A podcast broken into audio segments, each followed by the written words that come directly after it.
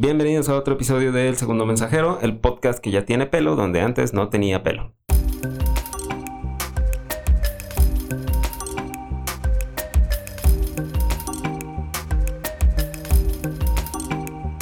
En el episodio de hoy continuamos explorando la vida y el trabajo de Alfred Kinsey, el científico del sexo, y nuevamente me acompaña la doctora Pamela Ayala. Hola a todos. Entonces, si recuerdan del episodio pasado, pues habíamos platicado que Kinsey comenzó la revolución del estudio de la conducta sexual por ahí de los años 40 y pues vamos a platicar de qué fue lo que encontró. El equipo original de Kinsey consistía en Alfred Kinsey como líder y se unieron a él Paul Gebhardt, un antropólogo de Harvard, Wardell Pomeroy, un psicólogo de prisiones, y Clyde Martin, que era un estudiante de economía de la Universidad de Indiana y además era jardinero de los 15. Una vez reunido el equipo, todos comenzaron a entrevistar individuos y parejas y la entrevista básica tenía alrededor de 350 preguntas. Una entrevista completa tenía 521 preguntas. ¿Y tú creías que tu consulta era larga? Yo no creo que es larga. ¿Tú crees que es larga? Mis pacientes creen que son largas. Yo creo que son normales. Pues es que tú, es que cuando tú estás obteniendo la información, pues está chido, pero cuando eres el que está contestando. ¿Te acuerdas cuando hicieron el psicométrico en el infantil? De las 500 preguntas, pues no era así como que, uy, qué divertido. Qué horror. Y de todos modos, nunca se dieron cuenta que escuchaba voz. Digo, ¿qué? ¿Qué? Una de las razones por las que conseguían obtener información de manera clara era la suposición de que todos habían hecho lo que se preguntaba. Por ejemplo, en lugar de preguntarte si alguna vez has tenido alguna relación de tipo homosexual, te preguntaban cuántas veces has tenido relaciones de tipo homosexual. Y entonces ese pequeño cambio era muy significativo porque hacía sentir cómodos a los, a los participantes. O sea, era algo así como que el participante sentía que no tenía que ocultar nada porque aparentemente el investigador ya lo sabía. Sí, porque no había una previa pregunta que te fuera a juzgar. Ajá, exactamente. O sea, no era así como que, híjole, no sé si decirle, sino de que, ah, pues ya sabe. Entonces, en cierto modo, para ciertas preguntas que a una persona se le hicieran incómodas, a lo mejor, por ejemplo, que te preguntaran eh, cuántas veces eh, has tenido coito anal receptivo o algo así, y a lo mejor tú no eras eh, una persona que fuera afecta a eso, pues decías, no, nunca lo he tenido. Y entonces no tenías, por ejemplo, que dar una explicación de no, es que no me gusta, o alguna situación similar. Las respuestas se iban punteando y se colocaban en una tabla que solo los investigadores sabían descifrar. O sea, era una, como una tabla en una libreta. Entonces tú contestabas algo y ellos tachaban una de las celdas. Pero pues nada más era así como poner una tachita o una letra o un... No era así que era un código. Era algo así como el código enigma, pero pues no tan nazi, ¿no? es, Kinsey estaba preocupado por lo que en investigación se conoce como sesgo de selección. Es decir, que al buscar ciertas características de los participantes de manera voluntaria o involuntaria por parte del investigador, se pierda la validez de los hallazgos. Es por eso que trató de obtener una muestra muy grande, y por eso decidió entrevistar grupos en su totalidad en vez de unos pocos representantes de cada grupo. A esta situación se le llamaba un acercamiento de 100%. Esta exploración de 100% era importante para Kinsey porque creía que los investigadores antes que él se habían enfocado en coleccionar datos sobre la vida sexual de ciertos individuos, pero nadie se preocupaba por lo que hacía la gente, el ciudadano de a pie, en términos sexuales. Con esta meta bastante intrusiva para la vida social de la época, el grupo fue atacado por la iglesia y por los periódicos, e incluso una vez arrestaron a Kinsey por solicitación al intentar entrevistar a una trabajadora sexual. Respecto al método de la entrevista, Kinsey y sus colegas eran conscientes de que podía haber omisiones deliberadas o inconscientes o exageraciones de los hechos. Entonces, mucho de esto se trataba de eliminar con preguntas de referencia cruzada. Estas preguntas de referencia cruzada son justamente, si alguna vez a ustedes les han hecho un, un test psicológico que se llama el test de Minnesota, tiene muchas preguntas y muchas parece que se repiten o están formuladas de modo distinto. Por ejemplo, viene una pregunta de, ¿escucha usted voces que los demás no pueden oír? Y entonces tú le pones que no, pero más adelante hay otra pregunta muy parecida. 200 preguntas después, ya que estás cansado y ya ni lees las preguntas. Ajá, exactamente.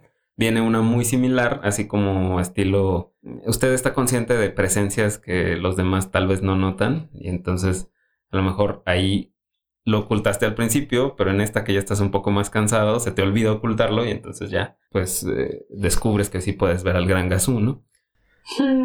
Referencia súper viejísima. El asunto es que pues se utilizaban estas eh, preguntas de referencia cruzada y además hubo entrevistas que se repitieron de dos a cuatro años después para determinar si los individuos respondían de manera similar a la primera ocasión, pues en cierto sentido esto ayudaba a darle validez a las entrevistas. Otra manera en que se trató de mantener el orden y la consistencia fue usar la menor cantidad de entrevistadores posibles. El equipo completo al final realizó 18.000 entrevistas, muchas menos que las 100.000 que esperaban, pero pues todavía bastante cantidad y de estas 8.000 las realizó Kinsey por su cuenta, llevándose alrededor de 20 a 30 mil horas en el proceso. Pomeroy, Martin y Gebhardt completaron entre los tres el resto de las 10.000 entrevistas restantes. La entrevista se reestructuraba de la siguiente manera general. Los primeros 20 minutos se trataban de datos generales. Nombre, lugar de nacimiento, escolaridad, estado civil, si la persona tenía hijos, sus pasatiempos, etcétera, etcétera, como para hacer confianza. Y seguido de esto comenzaban las preguntas sobre las primeras nociones de sexualidad. Por ejemplo, la primera vez que supiste de dónde venían los bebés, las primeras prácticas masturbatorias, el tipo de fantasías, preguntas sobre la menstruación, cambios físicos relacionados con la pubertad, etc. Supongo que a ti te dijeron desde muy chica de dónde venían los bebés porque tus papás, pues los dos son doctores. O sea, sí, lo supe muy chica, pero no por ellos. O sea, en quinto de primaria nos dijeron que eran las relaciones sexuales y nos hablaron de reproducción. O sea, ¿nunca tuviste la charla? No, no, porque como que, pues, me lo dieron en la escuela y ya después fue así como, bueno, ya sabe. Ajá, sí, como que... Sigamos hablando. Vieron tu libro de ciencias naturales y, ah, aquí está, qué bien, ya no Ajá, hay sí, ya, ya me lo... yo, yo siento que en México no es común eh, eso de la charla. O sea, digo, yo tampoco la tuve, también lo aprendí en la escuela, pero honestamente, digo, al menos ahorita que yo recuerde, creo que ninguno de mis amigos o amigas me ha dicho así como, ah, sí, mis papás un día se sentaron conmigo a decirme tal o cual. Yo sí tengo amigos que sí, sus papás se sentaron a hablar con ellos, pero yo creo que más con el objetivo de que no la riegues, por favor. En el sentido de no te vayas a embarazar en adolescente. Ajá. Ah, ok. Ah, bueno, también eh, yo siento que con las niñas también está como antes de esa charla está como la de la menstruación, ¿no? Sí, sí, sí, sí, que tampoco, tampoco la, la tuve. O sea, fue como llegó y, ah, sí, mira, esto pasa, cosa que ya sabías de la escuela. Ah, sí. ah, ya pasó. Eh, digo, también yo creo que sí, eh, o sea, al mismo tiempo a lo mejor no es tan frecuente que se tenga esa plática, pero tampoco creo que sea como, no sé si has visto Carrie, la película de Carrie. No. Bueno, en la primerita escena, eh, pues, bueno, Carrie es una niña que su mamá es súper religiosa y ta, ta, ta. Te cuenta el papá de 15. Y entonces en la primera escena tiene su menstruación cuando están las regaderas de las niñas. Y entonces le Ajá, y entonces le empiezan a hacer burla porque ella no sabe qué le está pasando. Ajá. Entonces yo creo que tampoco, o quiero pensar que tampoco es tan frecuente que ocurra ya eso. O sea, que realmente una chica tenga su primera, su menarca, que es como se le dice la primera menstruación, y que realmente no tenga la menor idea de qué es lo que le está pasando. Pues no creo. O sea, ¿tú crees que sí todavía pasa mucho? Sí, yo creo que sí. O sea, ya sé que cambiaron mucho los tiempos, pero sí siento que todavía hay gente que que no habla de la menstruación a sus hijos, bueno, a sus hijas, perdón, porque si uno como adulta tiene malos conceptos de la sexualidad, las relaciones sexuales, la menstruación, siento que va a ser todavía más difícil que, se, que lo platiques con una niña. O sea, lo digo por, por las experiencias con pacientes. Yo creo que 99.9% de, de las mujeres creen que el síndrome premenstrual es normal o que todas la tienen o que es normal que te deshagas en dolor cada que tienes tu menstruación. Entonces, siento que si de por sí es difícil comunicar esos conceptos, va a ser mucho más difícil que lo platiques con una niña. Entonces, siento que por eso todavía hoy en día hay problemas. Ok, bueno, esa es una eh, opinión interesante. Entonces, eh, usted que nos escucha, que según mis estadísticas está entre los 28 y los 34 años en su mayoría y tiene hijos, prepárese para platicar con sus hijos de las dos charlas. Sí, o sea, así como, o sea, si escucharan la primera parte de, de este episodio, eh, Yo creo que pueden notar que en la sexualidad el problema es la gente morbosa que no ha querido hablar de ello. Porque es precisamente, no estoy diciendo que todos, pero mucha, mucha gente que prohíbe el tema o que no quiere hablar de eso es porque se siente avergonzada de lo de los deseos y fantasías sexuales que ellos tienen. Sí, sí, claro. Pues, sí, sí, o sea, yo creo también que mucho en parte es como eso no el no eh, pues reconciliarte con ese tipo de cosas, ¿no? Sí, y el hecho de no hablarlo lo estigmatiza y el estigmatizar algo siempre va a dificultar la educación y el no tener educación siempre va a provocar problemas, como el hecho de que existan este eh, niños teniendo sus propios niños a los 14 años y exista tanta enfermedad de transmisión sexual. O sea, es por esta raíz de los tabúes y de las prohibiciones y de el no hablar, es lo que provoca la, la falta de educación. Creo que es un círculo vicioso. Pero bueno, esos son mis comentarios extras. Gracias. Bueno, además en la entrevista habían repartidas entre las primeras preguntas algunas preguntas como sonda que pretendían determinar la orientación sexual del individuo sin preguntarlo directamente. Kinsey buscaba sujetos de entrevista debajo de las piedras. A una de las parejas que entrevistó les dio a cambio de su entrevista el uso de su automóvil como motel. O sea, les dijo así de, bueno, les presto el coche para que cochen.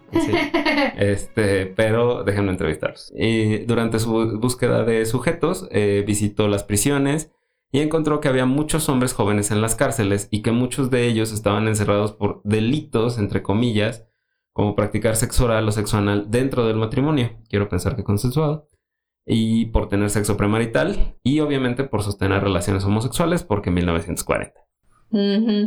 La criminalización de la homosexualidad no era algo sorprendente. El historiador Martin Duberman menciona en un documental sobre la vida de Kinsey que la revista Life publicó un artículo sobre perfiles criminales, en donde mostraban fotografías de distintos tipos de delincuentes. Entonces te enseñaban así como una foto de algún sujeto y decían, este es el clásico ladrón y este es el clásico asesino. Y luego, junto con esos criminales, Duberman cuenta que había dos retratos de individuos homosexuales. Entonces, o sea, estaban marcados así como si su delito es ser homosexual. El asunto es que una de estas fotos eh, impactó mucho a Duberman porque tenía un parecido muy importante a sí mismo. Y entonces él mismo como que internalizó el discurso de que él era un criminal. Entonces, pues, eh, o sea, ahí, ahí vemos, pues ahora sí que las razones por las que en ese entonces, y quizá todavía ahora, pues mucha gente no, no está reconciliada con esa identidad. O con su propia identidad, pues.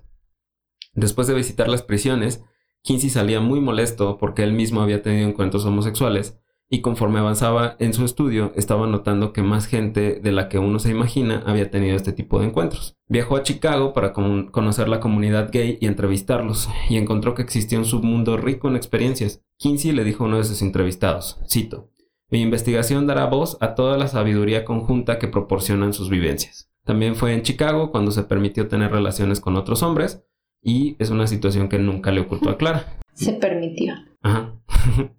Y en ese sentido, pues creo que también eh, es muy curioso porque justamente ahí ves cómo evolucionó la comunicación entre ellos. O sea, probablemente le dijo así como que, ah, pues, sabes que soy bisexual. Y ella dijo, ah, pues Las experiencias de hombres bisexuales y trabajadoras sexuales le, le, permitió encontrar una variedad casi interminable en los seres humanos, muy similar a la que encontró en los insectos que estudiaba.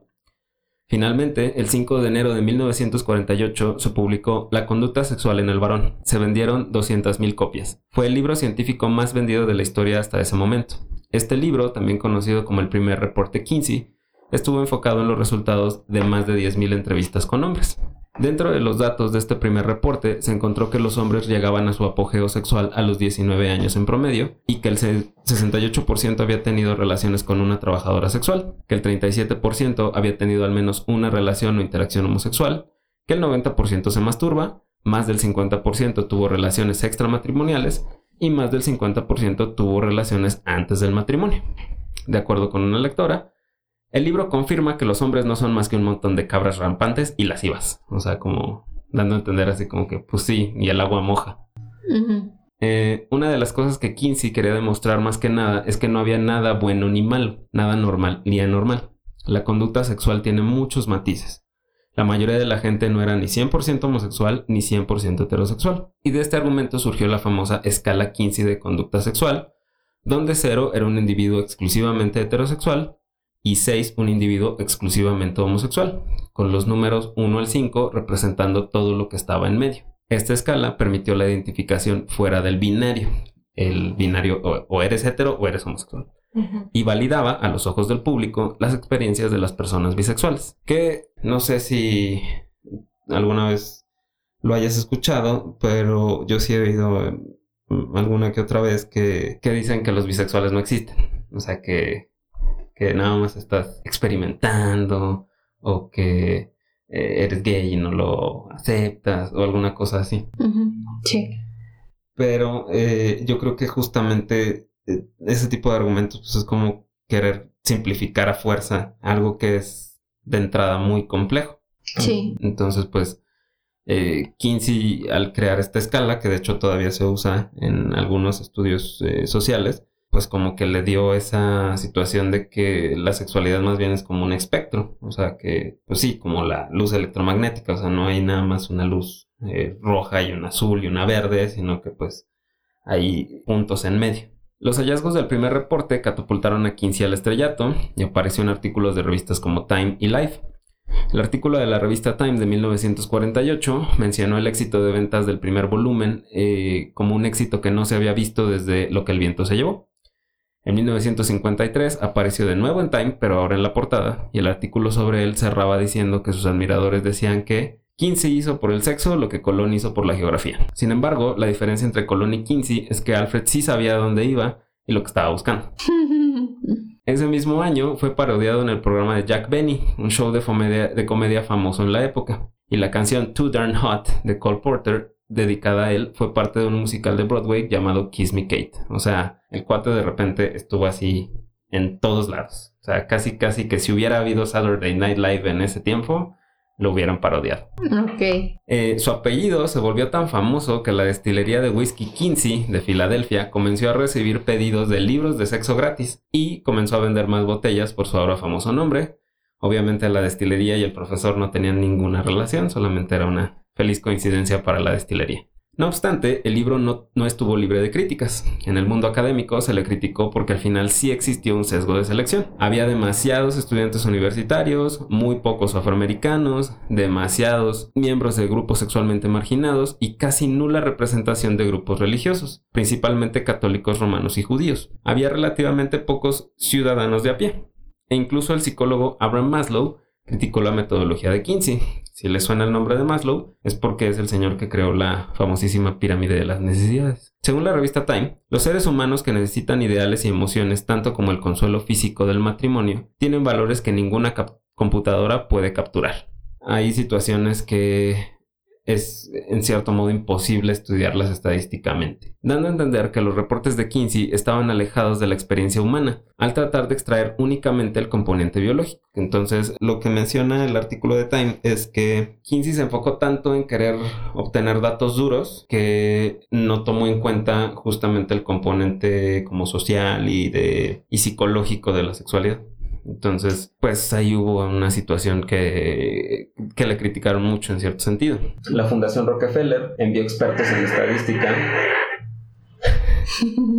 la Fundación Rockefeller envió expertos en estadística para resolver esta situación, pero no hubo consenso con Kinsey y al contrario, mientras preparaba el segundo volumen de su investigación, el estudio sobre la mujer, Alfred empezó a desarrollar una metodología más radical, grabar y documentar los encuentros sexuales que precisamente fue por lo que se hicieron famosos Bill Masters y Virginia Johnson. Sí, sí. Que quienes eh, les tocará ya su episodio, en que estás cordialmente invitada. Eh, en estos experimentos, Walter Pomeroy fue utilizado en los encuentros con mujeres, o sea, él era así como el, el conejillo de indias, por así decirlo. El cemental. El cemental, exactamente. Y eh, dentro de todo esto, Clara Macmillan no solamente estaba enterada de que se hacía todo este despapalle, sino que ella participó activamente en la investigación, no como objeto de estudio, pero ella les ayudaba a, pues hacer las grabaciones, les llevaba de comer, este, pues ahora sí que apoyaba.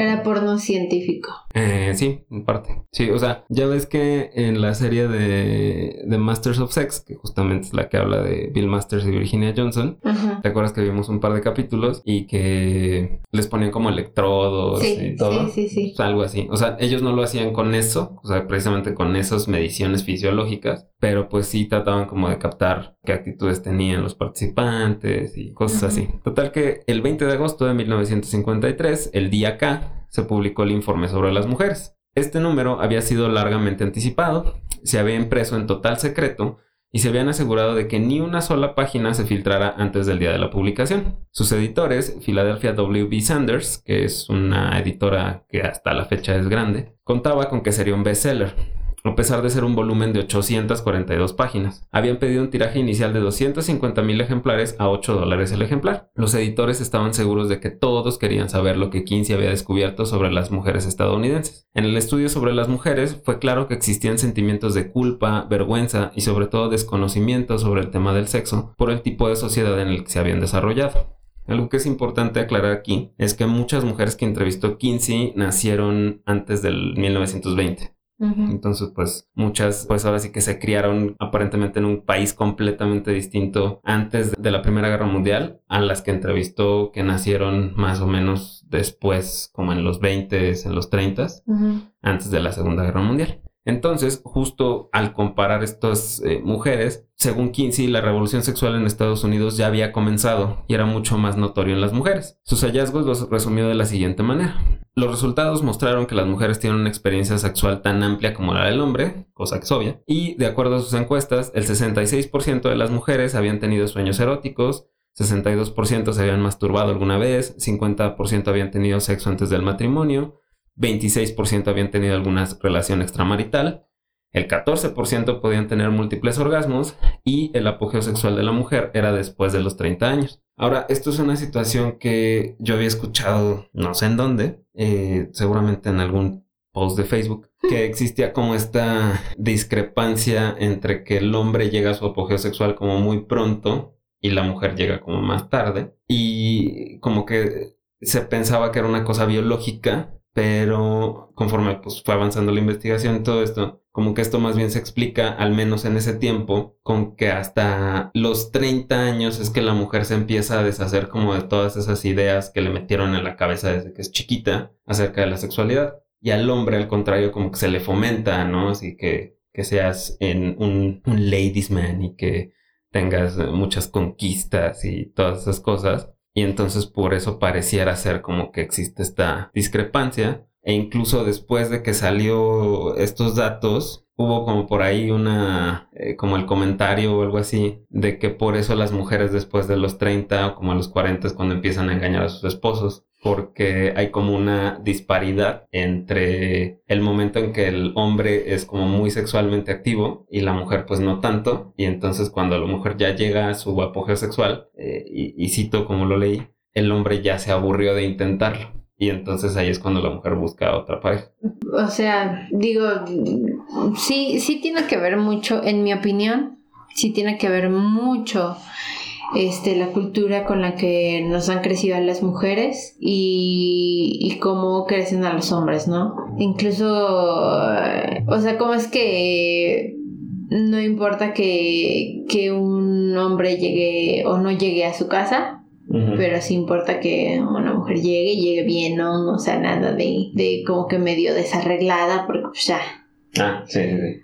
Este, o sea, sí, creo que las mujeres nos tardamos más en deshacernos de nuestros propios juicios y tabúes. Y sí creo que tenga que ver mucho la plenitud sexual en la cuarta década de las mujeres en comparación con, con la de los hombres pero también, o sea, así como yo lo puedo ver y del, desde el punto de vista más médico, es que conforme los varones van envejeciendo y se dejan subir de peso y se dejan engordar, disminuye su libido eh, y digo, todo esto es este cuestión hormonal, ¿no? Este también he sabido que el sobrepeso y la, la obesidad pueden disminuir la la el desempeño sexual del varón. Entonces, yo creo que en el caso de la mujer es más el aspecto psicológico y en el caso del varón es más descuido de la salud.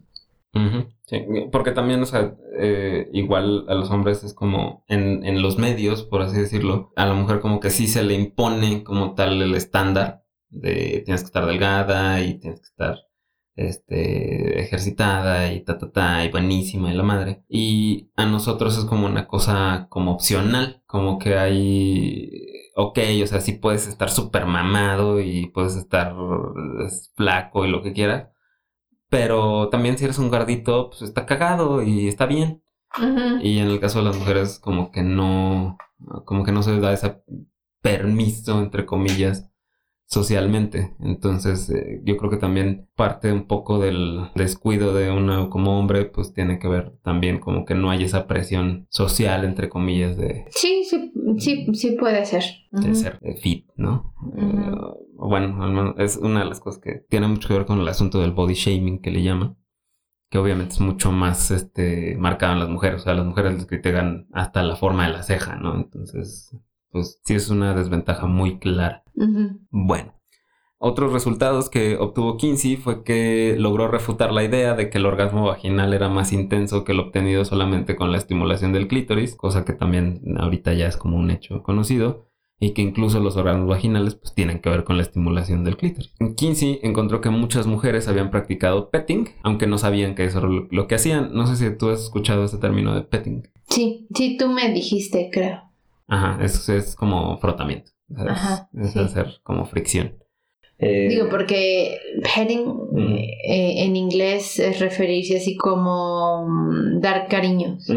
Sí, como acariciar a una mascota. Ajá. Pues, Pero eh, bueno, se creía, eh, de hecho, que el petting era el resultado de una nueva generación moralmente decadente, que eso también es algo que creo que ha pasado todo la historia de la humanidad, que siempre creemos que la generación de adelante está así como que descarrilada. Eh, según los datos de Kinsey, la moralidad victoriana comenzó a cambiar al final de la Primera Guerra Mundial, que era lo que mencionaba, cuando las mujeres empezaron a emanciparse y a ganar el derecho al voto. La época de la prohibición, que fue este tiempo cuando se prohibió el consumo de alcohol, que fue cuando Al Capone se volvió Al Capone, eh, también fue importante para poner en duda la autoridad en todas sus vertientes. O sea, porque el alcohol pues era una manera de entretenimiento, era una manera de eh, convivencia, bla, bla, bla, y entonces fue como que prohíben el alcohol y es como, ¿qué pedo? O sea, entonces, ¿será que la gente que hace las leyes no siempre está bien? Esa fue una de las situaciones que favoreció aparentemente este cambio de mentalidad. También hubo un incremento en los valores de la ciencia y el progreso por encima de la moralidad y todo esto jugó un papel importante de acuerdo a la investigación. Kinsey no creía en los datos de algunos psiquiatras y ginecólogos que consideraban que dos tercios de las mujeres eran frígidas, entre comillas, y era claro que las mujeres de los 1920 eran más abiertas a practicar su sexualidad. Esto puede ocurrir gracias a que durante los años 20 hubo discusiones más francas y abiertas sobre el sexo, con un mejor entendimiento científico y clínico sobre el mismo. Entonces, ¿estamos diciendo que la educación sexual mejora la vida sexual? Qué giro tan inesperado. Pero sí. Pues Ahora, eh, ¿nos puedes explicar a qué se le llama, entre comillas, una mujer frígida? Una mujer frígida es aquella que no puede disfrutar de las relaciones sexuales y que tampoco puede llegar al orgasmo. Que para esto, déjame decir que mi profesor de anatomía, que era un no sé, a mí me daba mucho asco su plática, pero eso no quita que fuera un excelente médico internista y que de anatomía neta sabía muchísimo. Él decía que... Ay, ya me acordé. Ajá, este, él decía que que no existen las mujeres frígidas, sino los hombres pendejos. Él que eh, no sé si todavía vive, pero era un cerdo machista. Y hasta él sabía. Que ese término, pues no, eh, o sea, realmente ya no es un término aceptado.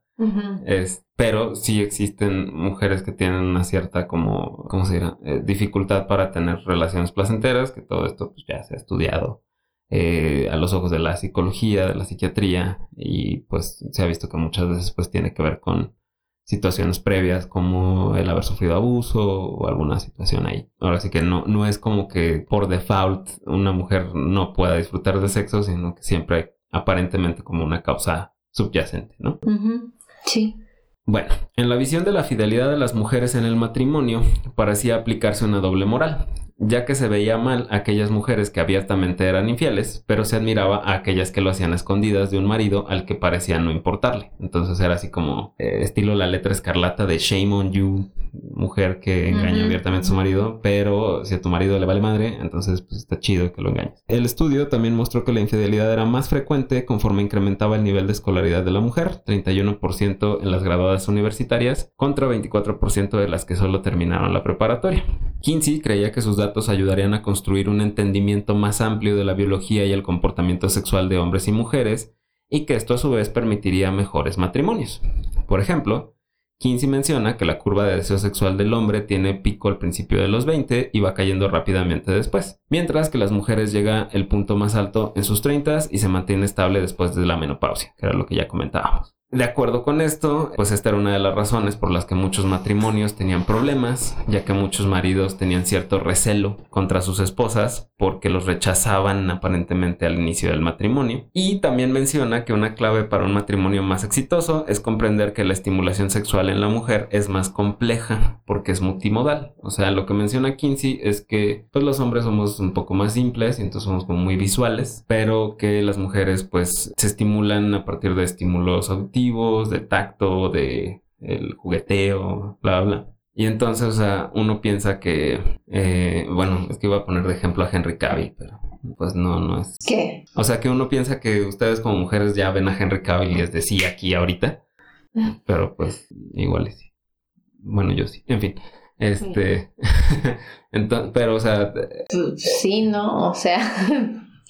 Pero pues es como, o sea, es un caso extraordinario. Harry Cavill, este Chris Evans. Ajá, sí, es como ya.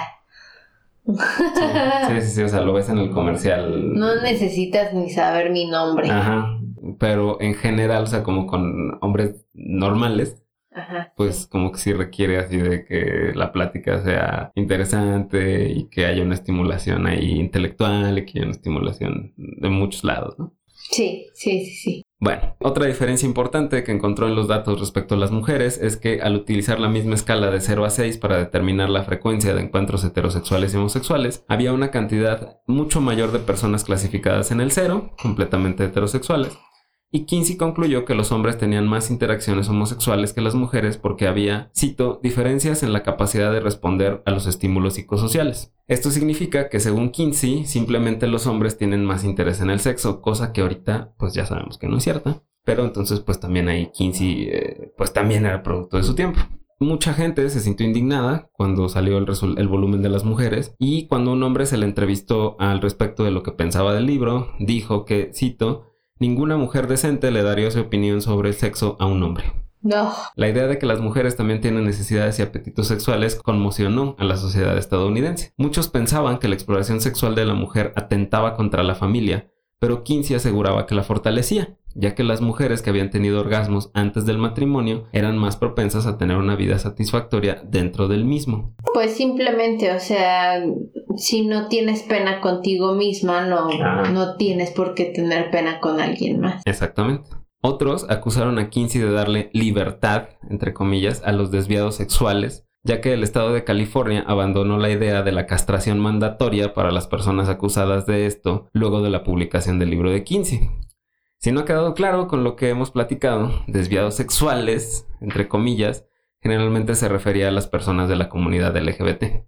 Em, mucha gente, ahora sí que cuando las personas del, estado de California, eh, los legisladores, se dan cuenta de que pues efectivamente las conductas homosexuales son perfectamente comunes y normales, pues dicen pues no hay por qué castigarlos y mucho menos someterlos a una castración que generalmente es química, no era una castración como tal quirúrgica. Y mucha gente cuando se quitaron estas penas dijeron, no, es que le están dando poder a los pervertidos o les están dando libertad. Y eh, pues, por ejemplo, hubo gente que sí lamentablemente se sometió a este tipo de situaciones, como Alan Turing, persona que justamente decodificó el código Enigma y permitió que se ganara la Segunda Guerra Mundial acusaron de ser homosexual, lo sometieron a castración química y pues el pobre hombre terminó muy muy deprimido y terminó suicidándose y no le pidieron perdón hasta hace como 10 años. Entonces, pues ahora sí que son, volvemos a lo mismo, son cuestiones de la moral de ese tiempo. El reverendo Billy Graham, un televangelista, dijo, el reporte del doctor Kinsey es una falsa acusación a las mujeres. Hará que los niños duden de la fidelidad de sus padres y los alentará a cometer todo tipo de abusos morales. O sea, me voy a robar un estéreo porque mi papá le puso el cuerno a mi mamá. Joe McCarthy, un senador famoso por la persecución de comunistas encubiertos, acusó a Kinsey de debilitar a la familia estadounidense y favorecer la llegada del comunismo a Estados Unidos. Además de esto, los estadísticos de la Fundación Rockefeller encontraron fallas en las estadísticas de ambos reportes, más que nada por lo del sesgo de selección. Joe McCarthy también es famoso porque acusó de comunista a Robert Oppenheimer, el papá de la bomba atómica, que también ganó la Segunda Guerra Mundial. Pero bueno, eh, sin embargo, la mayor controversia que rodea a Kinsey fue póstuma, y no fue su acusación de ser un comunista, y tampoco que haya revelado los secretos de la sociedad estadounidense respecto a la conducta sexual, sino por los números presentados en las tablas 31 a la tabla 34 del reporte sobre la conducta sexual del hombre, donde se referían datos de la respuesta sexual obtenidos de niños que aún no llegaban a la pubertad. El reporte no mencionaba cómo obtuvieron esos datos, solo se mencionaban Cito diversas fuentes. Fue hasta 1995 que John Bancroft, director del, Instituto Kinsey, descubrió que todos los datos se obtuvieron de la entrevista y el diario de un solo individuo, Rex King, que en ese momento tenía 64 años. Rex King era una fichita. Se había acostado con 17 de 34 miembros de su familia, hombres y mujeres. Era un pederasta declarado y llevaba registros de sus interacciones con niños y también había tenido experiencias sexuales con animales. Su entrevista duró 17 horas. El asunto aquí es que Kinsey nunca denunció al individuo. Algunos dicen que King no era ciudadano estadounidense y que la entrevista se había llevado a cabo fuera de Estados Unidos. Wardell Pomeroy defendió a Kinsey diciendo, cito, con tal de obtener datos científicos, Alfred Kinsey haría un pacto con el diablo. Jonathan Gathorne Hardy, uno de sus biógrafos, también defendió la postura de Pomeroy diciendo que en cierto modo era imparable y uno podría decir que incluso era inmoral. James H. Jones, otro de sus biógrafos, simplemente consideró un error que usara la información de King. Bill Condon, director de la película biográfica de Kinsey, opinó, no estoy seguro sobre si debió usar esa información. Kinsey estaba tan empeñado en conseguir datos que habría parecido una traición al proyecto de no haber usado esos datos de algún modo. Sin embargo, mentir acerca de su fuente fue un grave error. Realmente esa es la gran controversia sobre Kinsey. Ahorita voy a regresar a eso. Pero sí entrevistó a esta persona horrenda. De vuelta a 1954, Kinsey cayó en una depresión profunda después de los ataques mediáticos a su persona y pasó de ser un científico célebre a ser un paria. Durante este periodo, su salud mental se deterioró. Kinsey comenzó a estudiar en sí mismo la relación del placer con el dolor, hasta que comenzó a pensar que no había uno sin el otro. Dentro de la exploración de su nueva teoría, Kinsey se autopracticó una circuncisión con su navaja de bolsillo. ¿Qué? ¿En qué momento? ¿Por qué? Pues porque lo empezaron a acusar de que estaba apoyando a los comunistas, que estaba destruyendo a la familia estadounidense, que estaba diciendo falsedades de las mujeres de Estados Unidos. O sea, es, el asunto fue que entre que salió el primer estudio de los hombres a que se publicó cinco años después el de las mujeres, empezó en los 50, porque ya había pasado lo de la guerra de Corea y otras cosas, empezó algo que le llamaban el Red Scare o el, miedo rojo. Y entonces eh, mucha gente en Estados Unidos estaba como muy asustada de que los comunistas fueran a llegar y a apoderarse del estilo de vida americano y esas cosas. Este, ya había pasado lo de Cuba también, de que derrocaron a Batista. Eh, entonces, justamente este cuate, el Joe McCarthy, pues era como súper paranoico y a todo el mundo tenía vigilado y a todo el mundo acusaba de que era comunista. Y los, ahora sí que eh, salían artículos en la prensa contra estas personas y, o sea, los convertía completamente en parias. Entonces Kinsey, pues obviamente estuvo envuelto en todo ese despapalle porque estaba según ellos, estaba atacando a la familia tradicional al decir que un cuarto de las mujeres han tenido una aventura fuera del matrimonio. Pero ahí ves otra vez como el asunto del machismo y la doble moral, porque cuando se dijo que la mitad de los hombres lo hacían, pues todo el mundo dijo, pues, como la lectora que dijo, ah, pues sí, güey, el agua moja. O sea, era así como una cosa como muy en cierto modo aceptada, porque realmente el escándalo, entre comillas, en el volumen de los hombres, pues más bien se enfocó a que aparentemente muchos habían tenido eh, prácticas homosexuales. Pero aún así no fue tanto el, el, escándalo como cuando salió el volumen de la mujer. Primero que nada, pues porque estaba atacando la santidad de la familia y porque estaba pintando a las mujeres como personas, increíble, impensable. Este Con deseos sexuales. Ajá. Ok. Entonces, pues, o sea, como que empezó a, a tener un deterioro muy importante de, en su salud mental.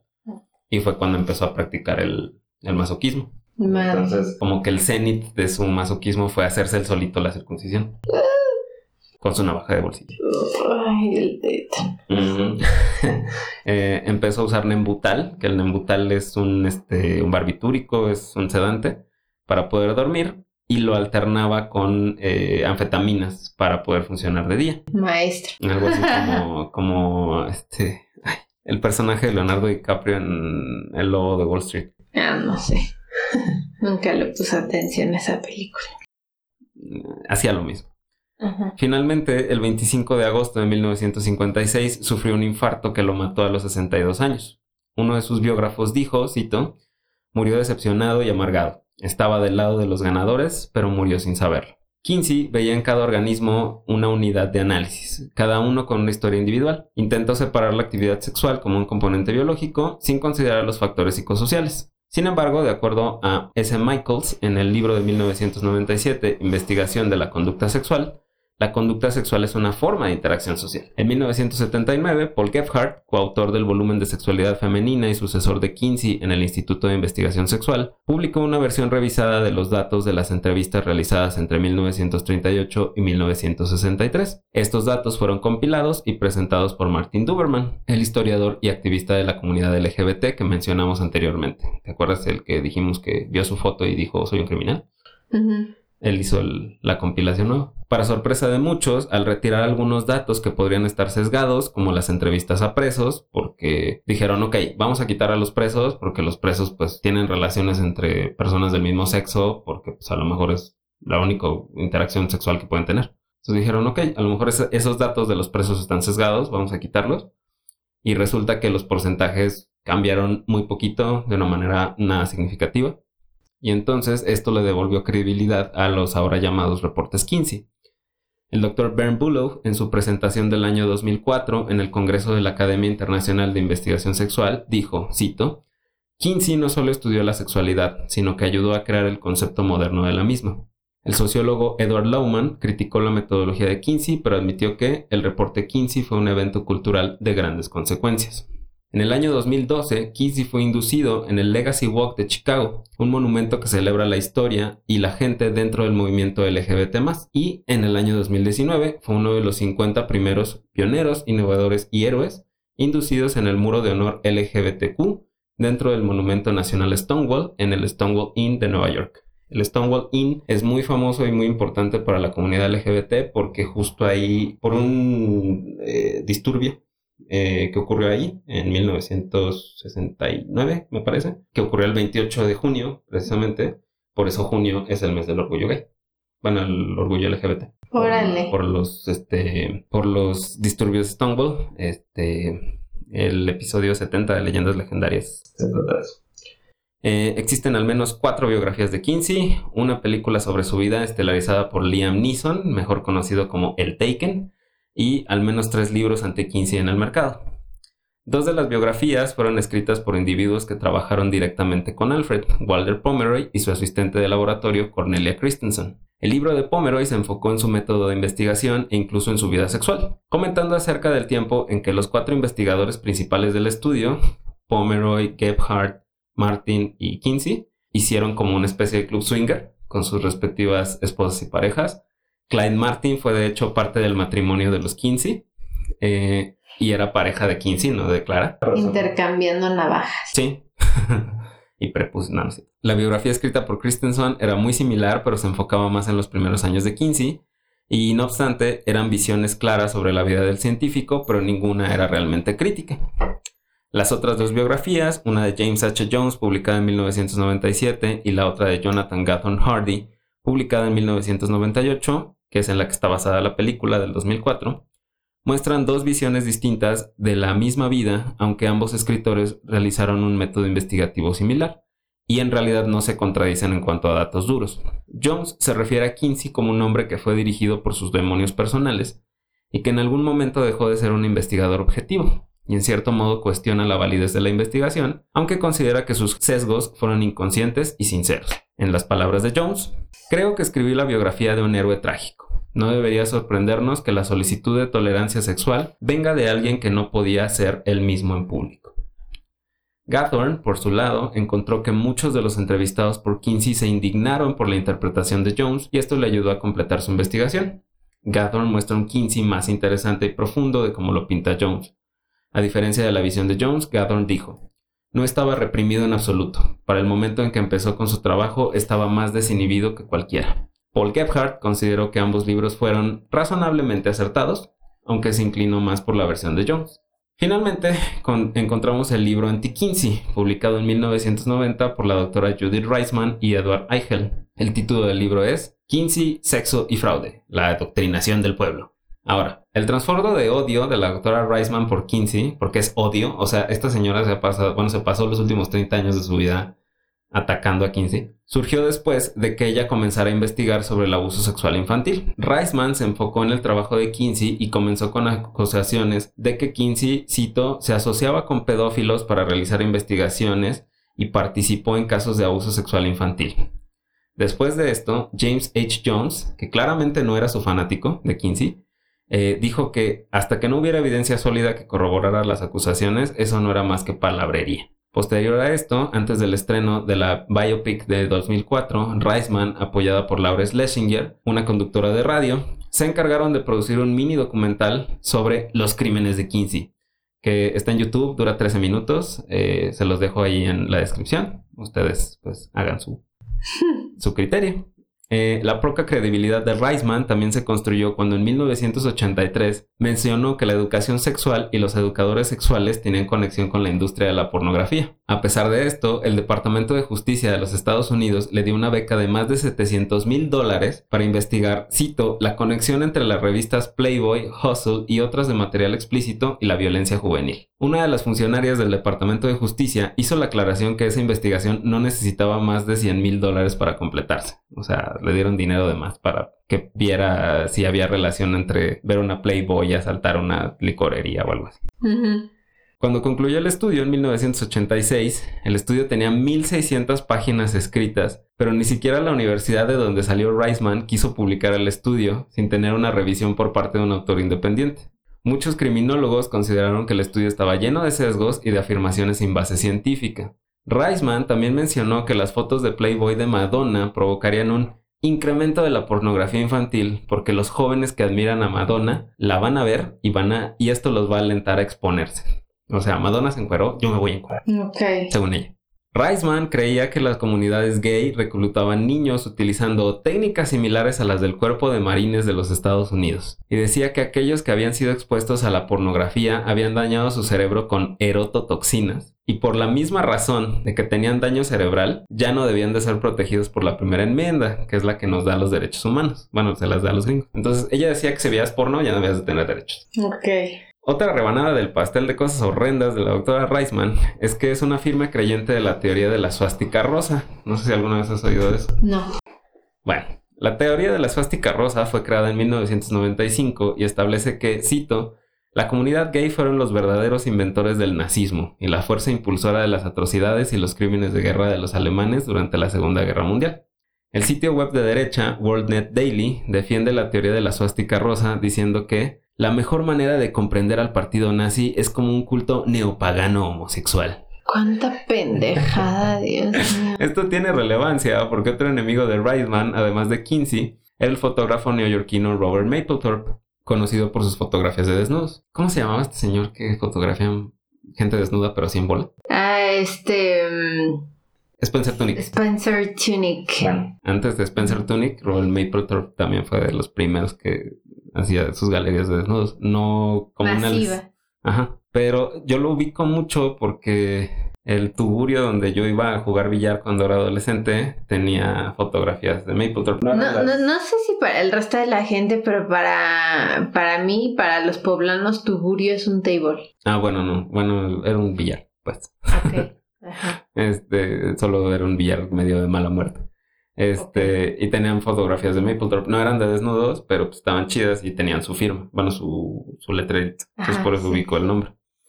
Eh, resulta que eh, fue testigo, perdón, eh, Reisman fue testigo en el juicio por obscenidad de Dennis Barry, director del Centro de Artes Contemporáneas de Cincinnati, donde se expusieron las fotografías de Mapplethorpe. Reisman dijo que el fotógrafo era un nazi y un pederasta. Obviamente Barry salió sin cargos del juicio. Finalmente, Reisman demandó al Instituto Kinsey en 1991 por difamación y estrés emocional por el supuesto intento del instituto de sabotear su libro Kinsey, Sexo y Fraude. La corte desestimó el caso con imposibilidad de reabrir el mismo por mala conducta de la parte acusatoria. Eh, cuando estuve investigando esto, es algo que se llama eh, dismissal with prejudice, así como, o sea, se traduciría como con prejuicio, pero lo que se refiere es que expusiste tan mal tu caso que la corte dice, no, o sea, aunque encuentres otra manera, no te voy a volver a dejar que demandes porque dijiste puras estupidez. Ajá. Aún así, Reisman publicó al menos tres libros más atacando a Kinsey con títulos dignos de una trilogía de películas como Kinsey, Crímenes y Consecuencias, La Reina Roja y El Gran Plan.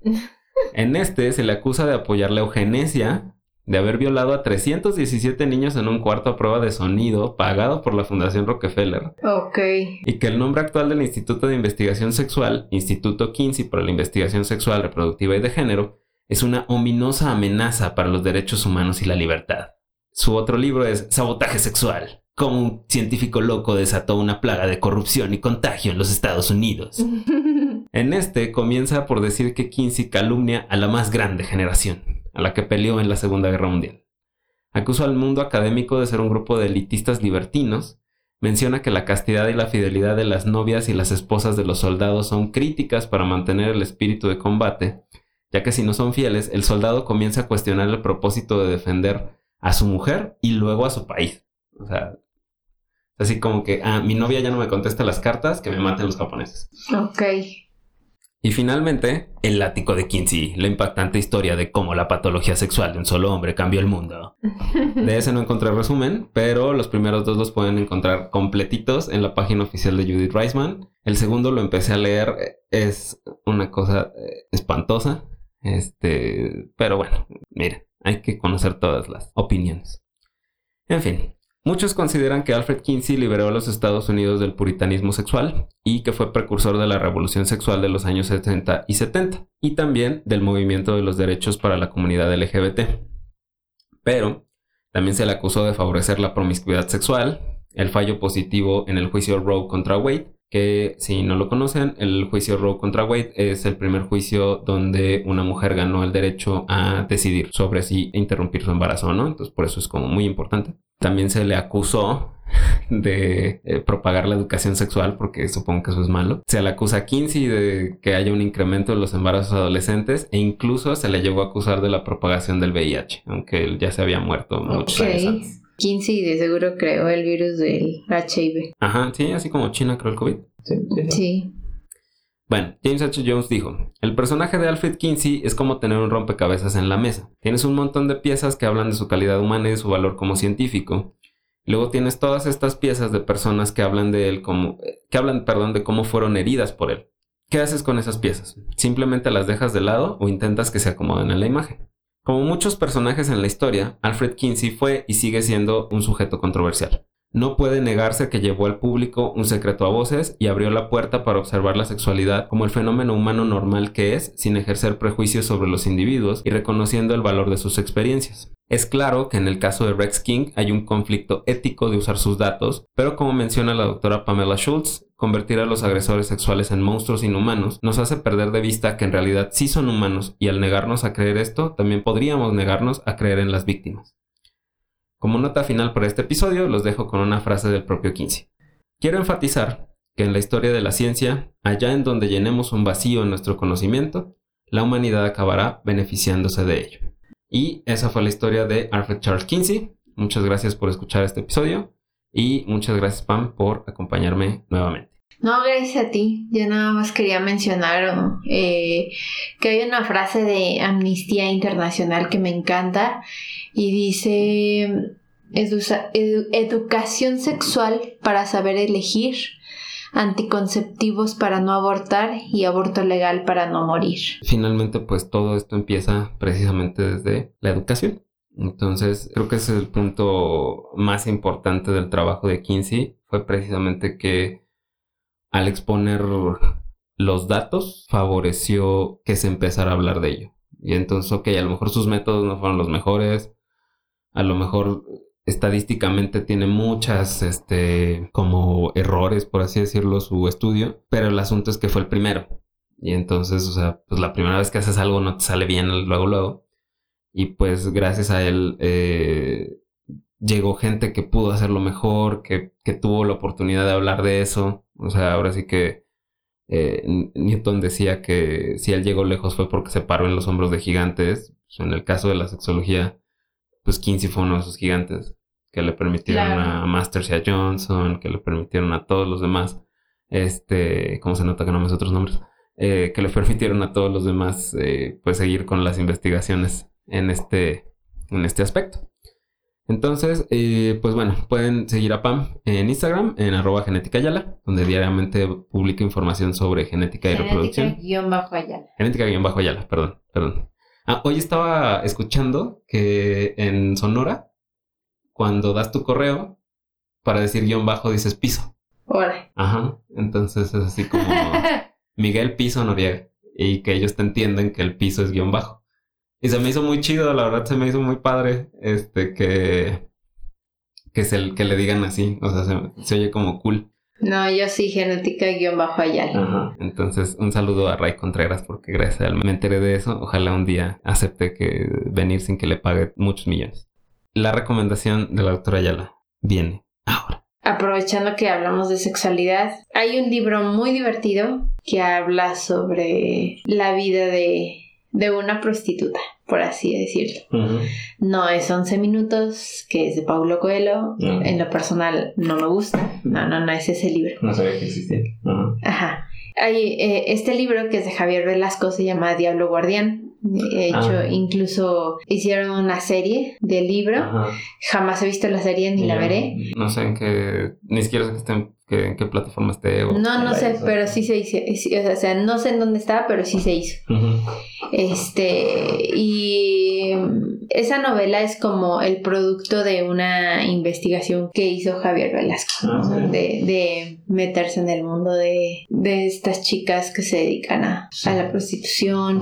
Van a trabajo sexual, perdón. Bueno, es que se supone que lo correcto es decir trabajo sexual. trabajo sexual. Este, y como, o sea, él, él, lo vio cuando no es tipo el padrote tlaxcalteca que te está secuestrando y llevando a.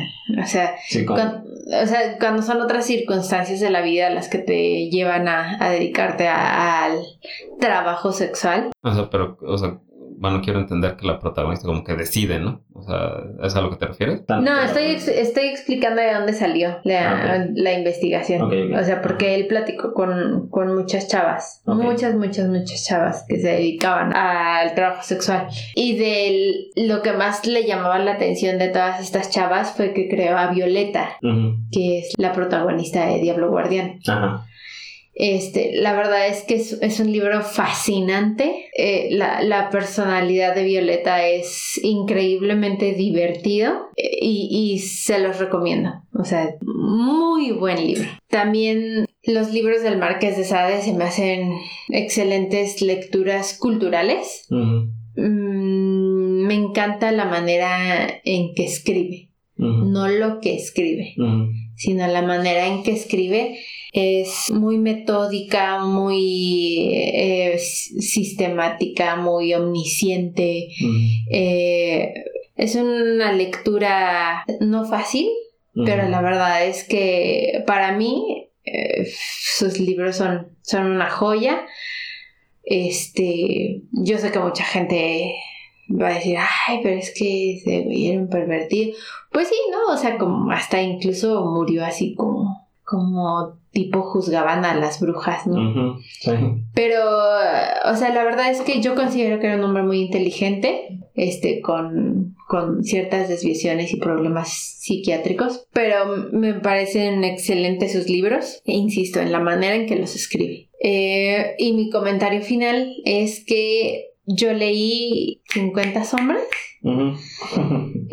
se me hace una basofia de la, de la literatura, no debería ni siquiera de llamarse libro y no sé, no, o sea, definitivamente esos libros no los recomiendo. O sea, los leí porque quería yo tener mi propia opinión. Claro. Pero no, o sea, no. Pésimas, pero bueno, esa fue mi recomendación. El fanfic de Twilight. Pues muchas gracias por las recomendaciones. Eh, yo del Marqués de he leído así un poquitito de los 120 días, pero me llamó la atención porque justamente cuando estaba investigando esto mencionan al Marqués y entonces dije, bueno, voy a leer la biografía en Wikipedia. Y yo la verdad es que no sabía de qué se trataban los libros de Justina y Julieta, pero se me hace muy chida la premisa de que creo que es Julieta o Justina, bueno, una de las dos son hermanas, entonces una de las dos vive su vida con virtud y bla, bla, bla, y le va a la chingada, y la otra que se supone que es una libertina y la madre, le va muy chido. Y entonces se supone que al final de la historia se encuentran no me acuerdo, creo que en el de Julieta, se encuentran y es como así, ah, pues cómo te fue en la vida, ah, no, me fue chingón porque es todo lo que yo siempre quise y a ti no, pues la verga porque obedecí. Entonces se me hizo muy padre como esa premisa, no sé, no los he leído, pero pues... Uy, yo hace 17 años los leí. Pero, o sea, pues ahí lo tienen, o sea, como para que sepan más o menos de qué van, al menos esos dos que son como los más famosos, además de los 120 días. Que los 120 días realmente nada más una narración de, según yo son cuatro güeyes que creo que son padres, una cosa así. Este, pues que están haciendo, cumpliendo sus fantasías, que no sé si están como súper extrañas. Ah, está asqueroso. Ajá. Sí, hay unas partes que sí están muy... Pero bueno, cada quien. Yo les quería recomendar en Netflix. Hay una serie como de documentales chiquitos que se llaman Explained, o en pocas palabras, están en, en español y hay un par que están chidos, uno que es del orgasmo femenino y otro que es de la monogamia. Y hay un podcast eh, que se llama Háblame Sucio, que justamente es como una charla sobre sexualidad eh, por dos cuates que son muy chistosos, que fuera de que sean expertos, como que tienen mucha experiencia personal. Entonces está padre como pues escuchar el, el insight de dos personas que tienen experiencias y lo hacen muy ameno. Entonces, pues eh, hay bastantes capítulos, entonces pues ahí también pueden eh, darse una vueltita si les interesa como meterse un poco más al, asunto de la sexualidad. Hay mucho contenido eh, sobre sexualidad en todos lados, pero igual pues esos pueden ser buenos acercamientos. Entonces ya saben que las imágenes referentes al episodio se encuentran en nuestro Instagram, que es arroba el segundo mensajero. Y pues nada, cuídense mucho, protéjanse y sigan pensando en grande. Adiós.